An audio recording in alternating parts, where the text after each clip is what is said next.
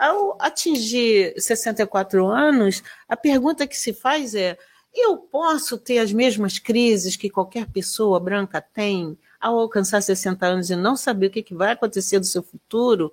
A fala que você ouviu é da Lúcia Xavier, coordenadora geral da ONG Crioula, que esteve presente na apresentação do resultado de uma pesquisa sobre envelhecimento e desigualdades raciais, realizada pelo SEBRAP, que é o Centro Brasileiro de Análise e Planejamento, em parceria com o Itaú Viver Mais. Este questionamento que a Lúcia faz vai ao encontro de um dos objetivos da pesquisa, que é evidenciar como as desigualdades raciais atravessam e modificam o processo de envelhecimento das pessoas no Brasil. Os principais indicadores você vai saber ao longo deste episódio. Você está ouvindo o Papo Preto, um podcast produzido pela Alma Preta Jornalismo.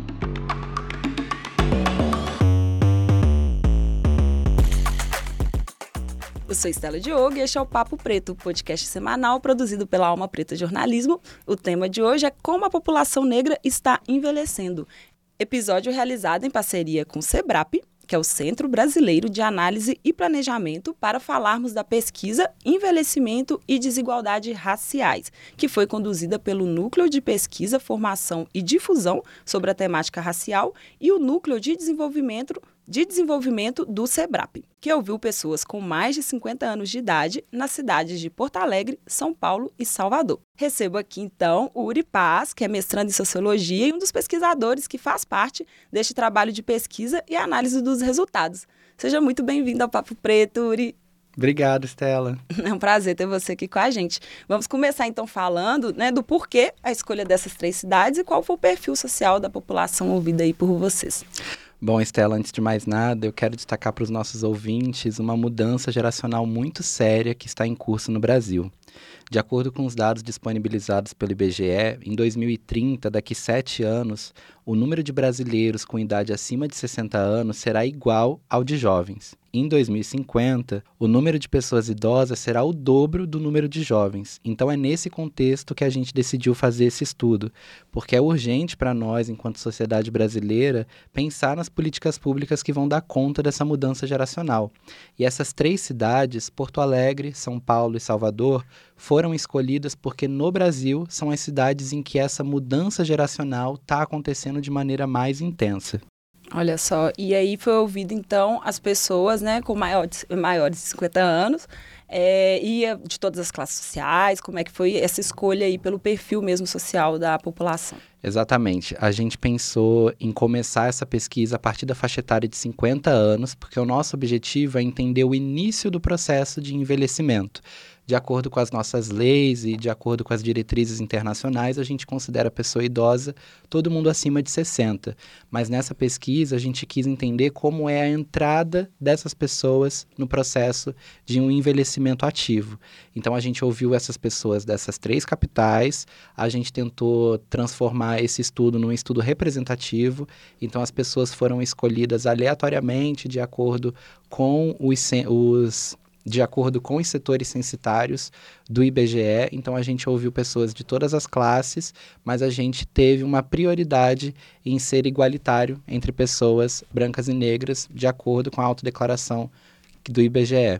Muito legal. A gente já chega então nos principais indicadores, né, resultados, mas eu acho que antes é bom destacar, né, que é, desde a década de 70, né, uma das principais ações do MNU, né, que é o Movimento Negro Unificado, é buscar desmistificar essa ideia de democracia racial que tenta instaurar no Brasil desde lá da pós-abolição, né, que consiste nessa teoria de que somos todos iguais, independente da cor, etnia, e de lá para cá cada vez mais vem se intensificando, né, esse levantamento de uhum. dados e, e poder embasar essa argumentação de que não, né? Não somos iguais, no sentido, primeiro que não somos mesmo, né? Somos diferentes e não deveria haver problemas nessas diferenças, mas há.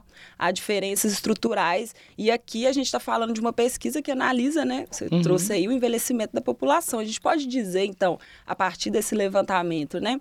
E desses dados coletados, que o processo de envelhecimento, de envelhecimento entre pessoas negras e não negras acontece de forma diferente? É, acontecem de formas muito diferentes. Eu convido as pessoas que estiverem interessadas em acessar o estudo. A gente analisa 11 dimensões diferentes da vida das pessoas. E aqui eu vou destacar cinco dimensões que a gente viu que as desigualdades raciais estão mais presentes: na segurança financeira, na inclusão produtiva, na inclusão digital, na exposição à violência e na saúde. E aí eu acho que vale a pena a gente passar rapidinho por cada uma delas entender por que é que as pessoas negras estão acumulando desvantagens em relação às pessoas brancas no processo de envelhecimento. Então, começando pelo primeiro, a gente analisou a segurança financeira, tentando entender qual é a percepção das pessoas que foram entrevistadas de que a renda delas será suficiente para cobrir os gastos mensais. Então, o que a gente viu é que nas três cidades, as pessoas brancas têm indicadores superiores às negras em, na maioria das faixas etárias. Então, isso quer dizer que as pessoas brancas acima dos 50 anos, em todas as faixas etárias, se sentem mais confortáveis com a renda que recebem e com os gastos mensais que elas têm. Então, isso demonstra como as pessoas brancas, ao longo da vida, conseguem ter melhores empregos, mais patrimônio, conseguem estar inseridas numa rede de pessoas com mais condições e conseguem envelhecer menos preocupadas em pagar as contas no final do mês.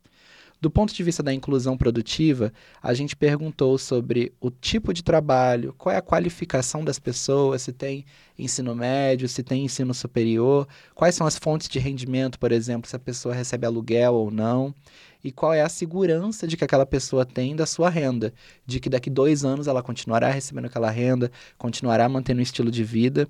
E foi bem interessante perceber como em São Paulo e em Salvador as mulheres negras apresentaram o pior desempenho na inclusão produtiva quando comparadas às mulheres brancas. E os homens negros, tanto em São Paulo, quanto em Salvador, quanto no Rio Grande do Sul, têm indicadores inferiores aos homens brancos. Então aquela máxima da Angela Davis de que a mulher é a base da sociedade, que quando ela se move, toda a estrutura se move junto com ela, foi reforçada nesse estudo, porque é sempre uma escadinha de desigualdades. As mulheres negras estão piores que os homens negros, os homens negros estão piores que os homens brancos e os homens brancos estão piores que as mulheres brancas. As mulheres brancas, na maior parte dessas dimensões, estão acumulando os melhores lugares é, no índice de envelhecimento. E continuando, é, quando a gente vai analisar a segurança das pessoas e exposição à violência, a gente viu que as pessoas negras com mais de 50 anos são mais expostas à violência física, enquanto as pessoas brancas são mais expostas a violências patrimoniais. Então, isso significa que as pessoas negras estão mais expostas a crimes contra a vida, a agressões físicas, enquanto que as pessoas brancas estão mais expostas a roubos de carro e relações com seu próprio patrimônio, como roubo de dinheiro. Então, acho que isso mostra bastante a estrutura das nossas desigualdades raciais. A inclusão digital, que também é uma dimensão muito importante, principalmente para a nossa sociedade que cada vez mais está digitalizada, até mesmo o cardápio hoje dos restaurantes a gente precisa de um celular para acessar. A gente tentou entender como essas pessoas dominam essas tecnologias. Então, se essas pessoas acima de 50 anos têm celulares, se essas pessoas conseguem acessar a internet tranquilamente sem precisar de apoio de outras pessoas. E o que a gente viu é que de todas as raças, tanto brancos quanto negros, conforme a gente avança no estudo, então, as pessoas a partir de 60, de 70, de 80, conforme a gente avança na faixa etária, todos têm um decréscimo no domínio das tecnologias digitais, mas as pessoas negras em específico, tanto homens quanto mulheres negras, estão muito abaixo do que as pessoas brancas. Então, as pessoas brancas dominam mais a tecnologia e isso significa autonomia numa sociedade cada vez mais digitalizada, né? Sim, sim, a gente está falando aí então de um processo também de exclusão, né, digital uhum. aí, porque de fato como que a pessoa vai viver a vida plenamente se ela não consegue usar as ferramentas, né? E de uhum. novo a gente está falando da necessidade então de uma construção de se pensar nesse mundo que está se envelhecendo, de pensar nessa estrutura. E aí um outro fato também que eu acho que talvez seja importante a gente destacar, é, que eu vi na apresentação de vocês também sobre esses resultados, é a questão da própria violência de jovens negros que acaba uhum. refletindo nesse nessa, nesse envelhecimento de homens negros, né? É Tem verdade. esse indicador também, se puder comentar Sim. um pouquinho também sobre isso. Nesse indicador é o da saúde, que eu deixei por último para falar, porque para mim ele é um indicador, um dos indicadores que mais demonstram essas desigualdades raciais. De, num primeiro ponto, as pessoas negras são maioria no SUS. Então, qualquer ação que tente desmobilizar os recursos que estão indo para o SUS, fechamento de clínicas, diminuição do número de remédios que são disponibilizados no sistema, é para a população negra, né, que é 80% que utiliza o SUS e é a que menos acessa o serviço de saúde privado. E uma outra dimensão disso é que a população negra, principalmente de homens negros, costuma morrer até os 60 anos.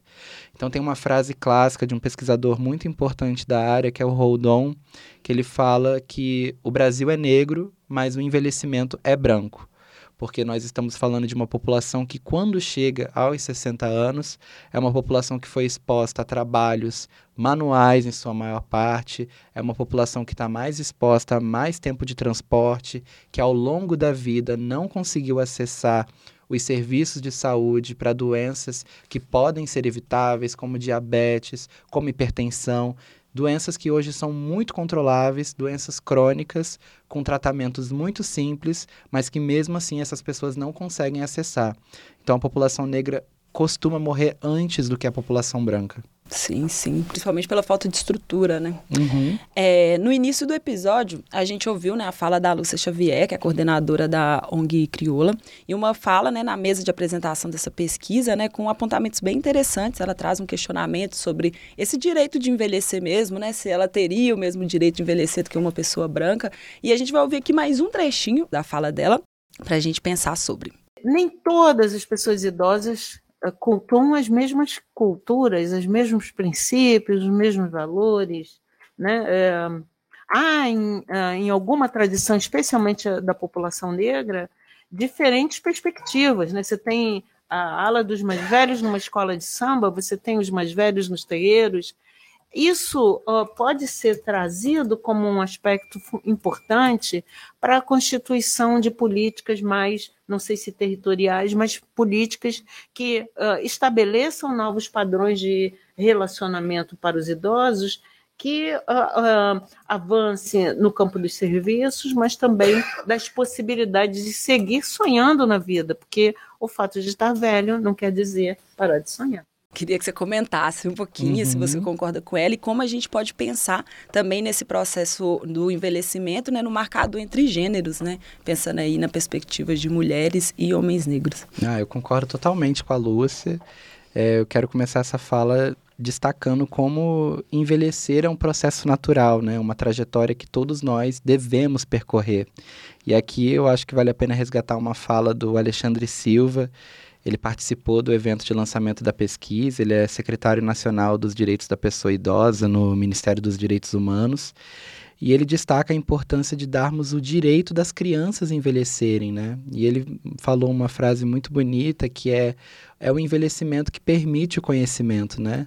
Nós vamos sair aqui desse podcast uma hora mais velhos e olha só que incrível, né? A gente teve essa troca, a gente está colocando essa discussão no, no Alma Preta para várias pessoas acessarem e começarem a pensar como a gente está apoiando as nossas famílias a envelhecerem bem. Então, eu acho que como o estudo destacou, são políticas transversais que precisam ser desenvolvidas para garantir um bom envelhecimento da população negra.